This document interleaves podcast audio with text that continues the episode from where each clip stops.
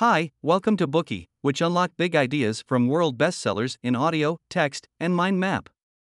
Please download Bookey at Apple Store or Google Play with more features. Get your free mind snack now.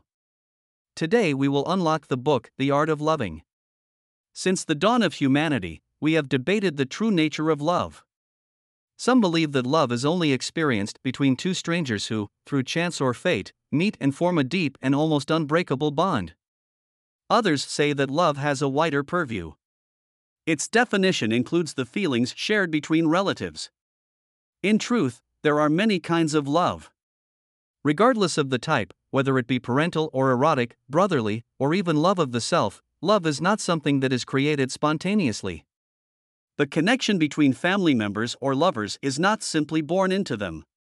It requires work, time, communication, understanding, and sometimes sacrifice. It is an art that requires an understanding of theoretical knowledge and practical efforts to master.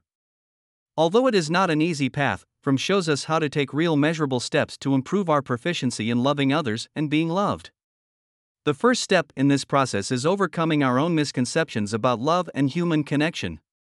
It can be difficult to identify what, if any, issues we have surrounding our ideas of affection as it requires immense amounts of self reflection. To complicate matters further, everyone has their own personalized set of problems related to love.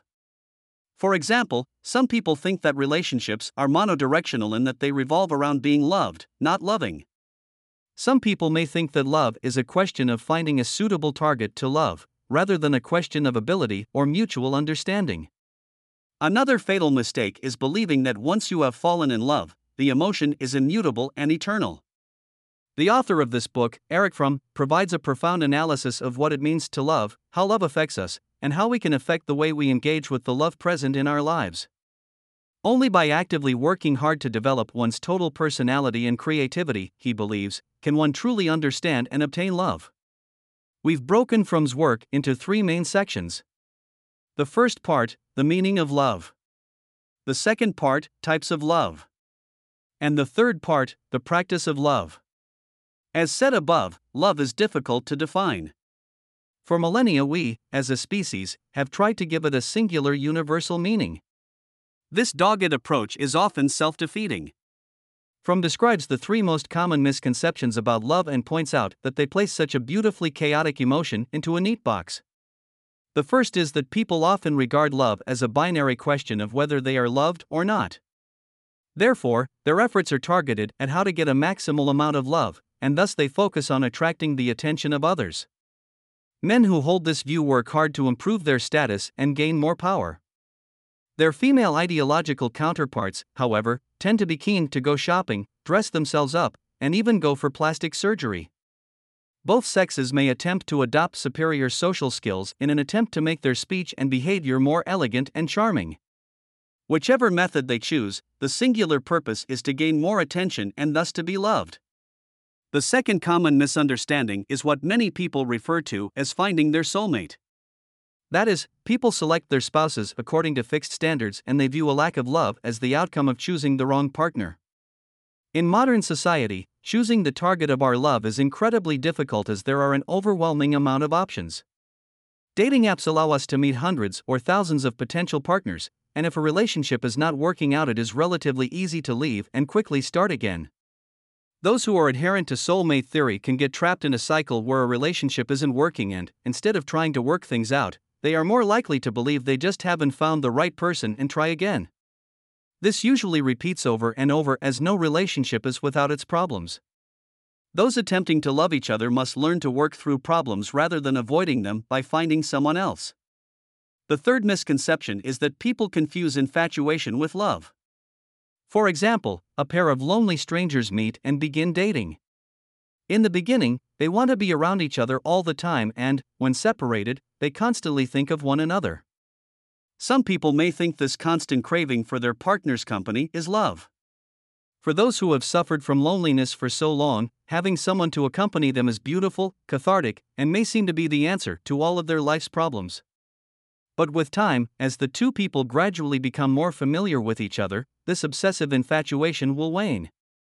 Now the couple has exited the honeymoon phase and must begin to see their partner as they really are.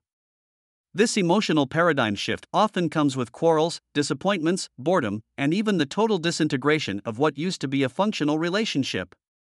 The important takeaway here is that it is normal to experience infatuation, the crazy rush of attraction that occurs in any new relationship.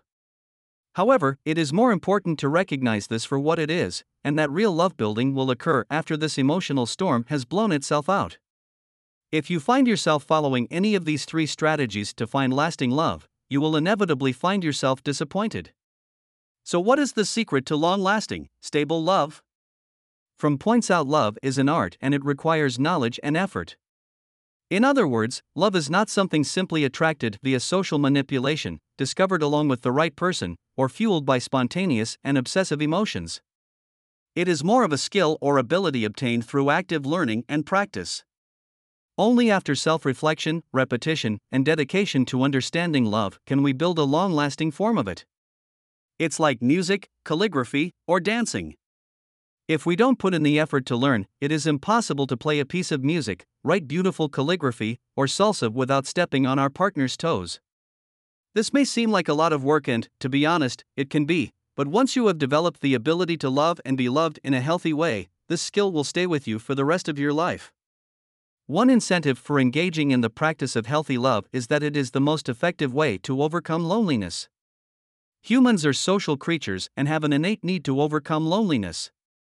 However, without knowing how to effectively love and be loved, we often slip into less beneficial habits. A common method to avoid engaging with our sense of loneliness is to adopt harmful coping strategies such as hypersexuality, drug use, and placing ourselves in danger. When someone is extremely excited, their brains are overwhelmed with stimulation, forcing them to focus on the moment they are in. This state temporarily removes thoughts of loneliness, but after the avoidance activity is over, negative emotions will return, and they have to indulge again to escape from the miserable trap of loneliness. Eventually, frequent repetitions become a habit of addiction. This kind of approach does nothing to solve the underlying issue of loneliness and only leads to more anxiety and potentially a downward spiral in life. Another path to avoid the insidious creep of loneliness is conformity. People choose to conform with the masses, live according to the way most people behave, and do things according to popular views. In this way, they feel that they are part of a group and will not feel lonely. This does work, but comes at the cost of personal expression, eventually wearing down a person's individual personality traits. Once someone deviates from the norm, they will be rejected by the herd, leaving themselves in a position of isolation, and loneliness will resurface. The opposite of this approach is that of creative activity. This method celebrates the individual's ability to produce something of value on their own, such as an artist and their painting or a farmer and their crops. However, in the modern age, there are few opportunities for creative work. Today, most jobs are pre programmed and rather mindless. Whether they are office workers or members of the assembly line, they must follow the procedures and methods of their employer, making it almost impossible to reflect one's personality in their job. Since we are limited by our society or even our own failed attempts at overcoming loneliness, Fromm look towards how we can functionally solve this problem in the face of these obstacles. He remarks in the book the full answer lies in the achievement of interpersonal union, a fusion with another person in love. However, even at this point, we are not out of danger. We learned that love is an art and the most effective way to overcome loneliness. We saw how without love, we might fall into counterproductive or dangerous behaviors. But even when you have found someone to love and are working on forming the aforementioned interpersonal union, you still need to be wary of creating an immature connection. Not all unions are of equal quality, and without critical thought and reflection, you may open yourself up to the disastrous outcomes of this type of love. To give an example, a symbiotic union is a form of immature love not unlike the relationship between a fetus and its mother. The fetus survives with the help of the mother's body and has no independence at all. The mother also obtains psychological satisfaction by gestating a fetus and feels pride and gains meaning. They are two individuals but exist as one inseparable entity. Fromm posits that in love, it is the loss of individuality that causes a breakdown in functional love. He dives deeper into this by describing the two main categories of dysfunctional unions. Passive symbiotic union, also called masochism, is characterized by obedience. The submissive person mainly obeys their partner, accepting the protection and orders of this person. Thus, their direction in life is almost entirely dictated by an external mind, and they are effectively an appendage of another human. As the relationship continues, the masochist will begin to lose various aspects of their personality until their whole being is made up of the wishes and desires of another, while the beneficial side at the surface is that they can avoid loneliness. The opposite of this is an active symbiotic union, otherwise known as sadism. The sadist gets rid of their loneliness by making the abused a part of himself. They feel that by demonstrating their control over another human being, they are exhibiting traits of greatness and power. Although the abuser is the opposite of the abused, the two have much in common. They have no independence from each other as they derive their individual escapes from loneliness via their symbiotic connection. This immature form of love does allow people to get rid of their loneliness but makes both parties lose their independence and integrity. The mature form of love refers to a union where two people are linked via a relationship but can maintain their integrity and independence. Mature love is not about accepting something from the other person but about giving it proactively. Rather than sacrificing something that belongs to yourself, an act that weakens you, Fromm sees the act of giving as the highest expression of potency. Through giving, a productive person can experience their strength, wealth, potential, and then experience happiness and meaning. If a wealthy person is stingy and reluctant to give, he stays as a miser forever. He will never realize the happiness of his ability to help others. Of course, mature love also includes the positive characteristics of care, responsibility, respect, and understanding. If a parent does not care about their children, no one will believe that they love them. This best exemplifies another element of love responsibility. Fromm defines this not as an external compulsion but a completely conscious and voluntary act. However, being responsible for the other party does not mean that you have the control over the other party. Instead, you respect the other party, respect their personality, and let them grow freely according to their wishes. Of course, these are all based on understanding. Only if you have an in depth understanding of the other person can you care for each other, be responsible, and have mutual respect. Without understanding, there would be no foundation to build a relationship on. The union would be based on blind faith, which would collapse the moment one of the individuals questioned any aspect of the partnership. And so we reach the end of the first part. We've seen that love is an art that needs to be learned via practice. Only with the ability to love can one eliminate one's loneliness. The only way to do this healthily is to engage in mature love, full of creativity and independence, and avoid symbiotic unions. Today, we are just sharing limited content. To unlock more key insights of world class bestseller, please download our app. Just search for Bookey at Apple Store or Google Play. Get your free mind snack now.